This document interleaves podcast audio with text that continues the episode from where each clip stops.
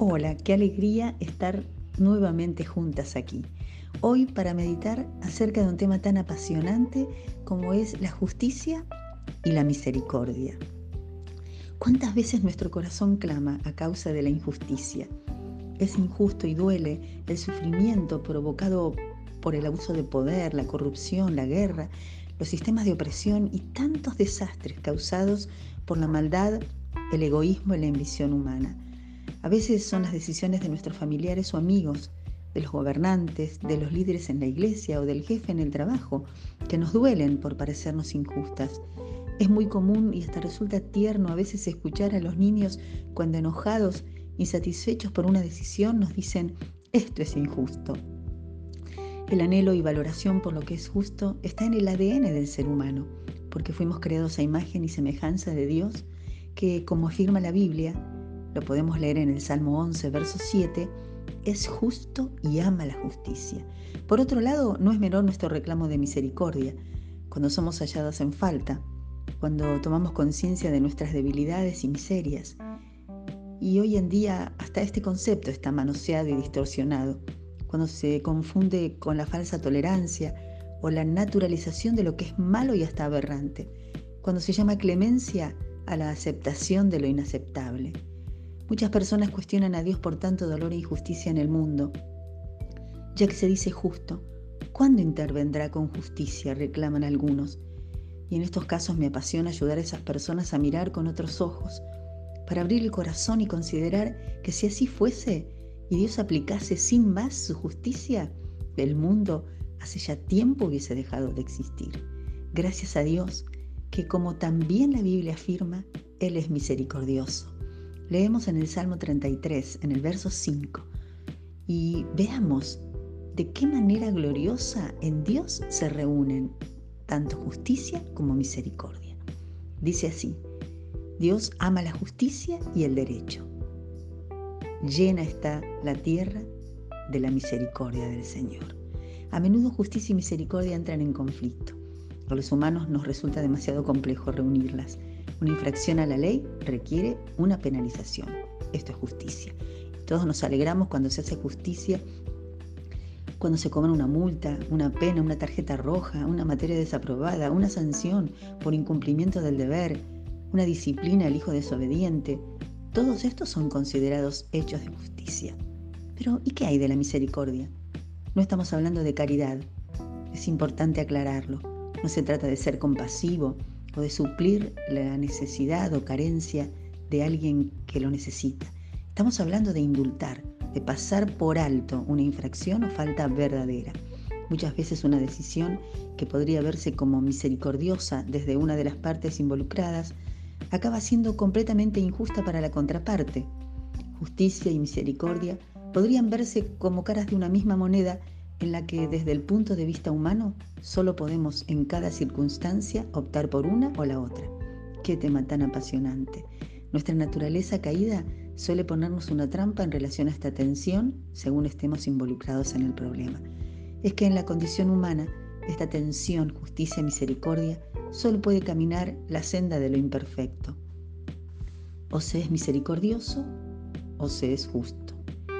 Cada vez que una falta o infracción es pasada por alto, se pondrá en juego la justicia como valor pleno. Cada vez que aferrándonos a las justas razones no obramos con clemencia, ponemos en juego la misericordia. Si nos miramos con ojos de justicia y verdad, rápidamente vemos qué injustos podemos ser con otros cuando nuestras pasiones e intereses entran en juego. Cuán parciales podemos ser cuando se trata de nuestros yerros y cuánto anhelamos la misericordia a la hora de necesitar perdón. ¿Cuántas cosas consideras injustas en tu vida? ¿Te sentís estafada o dolorosamente afectada por situaciones de injusticia? O si lo vemos del otro lado, ¿crees que muchas veces te aferraste a tus razones y cerraste tu corazón al perdón y la misericordia? Jesús nos dejó una enseñanza sobre el punto que podemos leer en la parábola del rey y sus deudores. Está en el Evangelio de Mateo en el capítulo 18, versos 21 al 35, nos narra la historia de un rey que llamó a sus deudores a cuenta y fue movido a misericordia cuando uno de ellos le rogó clemencia. Ni en toda su vida podría saldar su deuda, y el rey lo perdonó. Pero éste, sin embargo, lejos de llamarse a bondad y misericordia, fue rápidamente por las pocas monedas que otro le debía y lo tomó por su cuello exigiendo que saldara su deuda. La historia acaba con este malvado insensible en la cárcel por el resto de sus días. Pero no nos atrevamos a condenarlo, ya que si escudriñamos nuestro corazón, rápidamente podremos comprobar cuántas veces hemos obrado con injusticia o exigiendo justicia hemos sido faltas de misericordia, aferrándonos a nuestras tal vez justas razones. Así somos, exigentes con el otro cuando la justicia nos es debida, indulgentes con nosotras mismas cuando necesitamos ser perdonadas. Esta parábola nos interpela de manera directa, apunta y ataca nuestra resistencia a dar perdón cuando nuestras razones reclaman justicia. En la carta a los Efesios, en el capítulo 2, versos 4 y 5, el apóstol Pablo, inspirado por el Espíritu de Dios, nos dice, pero Dios, que es rico en misericordia, por su gran amor con que nos amó, aun estando nosotros muertos en pecados, nos dio vida juntamente con Cristo. Por gracia somos salvos. La justicia de Dios estableció que la paga del pecado es muerte. Por cuanto todos pecamos, estamos afuera, destituidos de la presencia, de la comunión de Dios es decir, muertos, sujetos a condenación eterna. Todos los humanos nacemos condenados a muerte. La gracia de Dios es la que hace que no mereciendo nosotras nada, lo tuviésemos todo a través de la obra de Jesús en la cruz. Él fue quien, obrando misericordia, hizo justicia, pagando la deuda ante Dios que pesaba sobre nosotras, para librarnos de la condenación eterna, pasando nosotras así de muerte a vida. Lo más maravilloso de esta tensión entre justicia y misericordia es que hay un lugar único y especial en el que por el amor y poder de Dios queda por siempre saldada, compensada, iluminada. Ese lugar es la cruz. En esta reunión de justicia y misericordia se manifiesta la santidad de Dios, el único justamente misericordioso y misericordiosamente justo. Dios es el único misericordioso y justo a la vez la muerte del santo inocente en lugar del pecador, satisfaciendo la justicia, la salvación por su muerte alcanzada para los pecadores, satisfaciendo la misericordia. Pura gracia. ¿Qué sería de nosotras? ¿Qué sería del mundo, de la humanidad sin la gracia divina?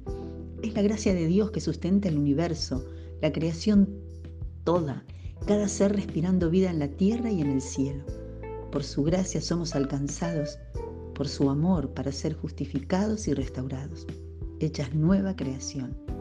Es esta gracia de Dios inmerecida y gratuita para nosotras, altamente costosa para Él, que nos redime y nos abre el camino de la misericordia y el perdón. Es la gracia que hace que hasta hoy haya tiempo para el arrepentimiento, perdón y salvación para todo aquel que cree. Que seamos hoy fortalecidas en su amor y poder, para buscar siempre proceder con justicia y obrar misericordia cuando juzgamos a otros. No sé cuánta justicia reclamen tus razones, pero toda falta, todo pecado se salda en la cruz de Cristo. El amor del Señor nos abraza. Por tanto, es hoy tiempo de abandonar razones y elegir amar. Que tengas bendecida semana.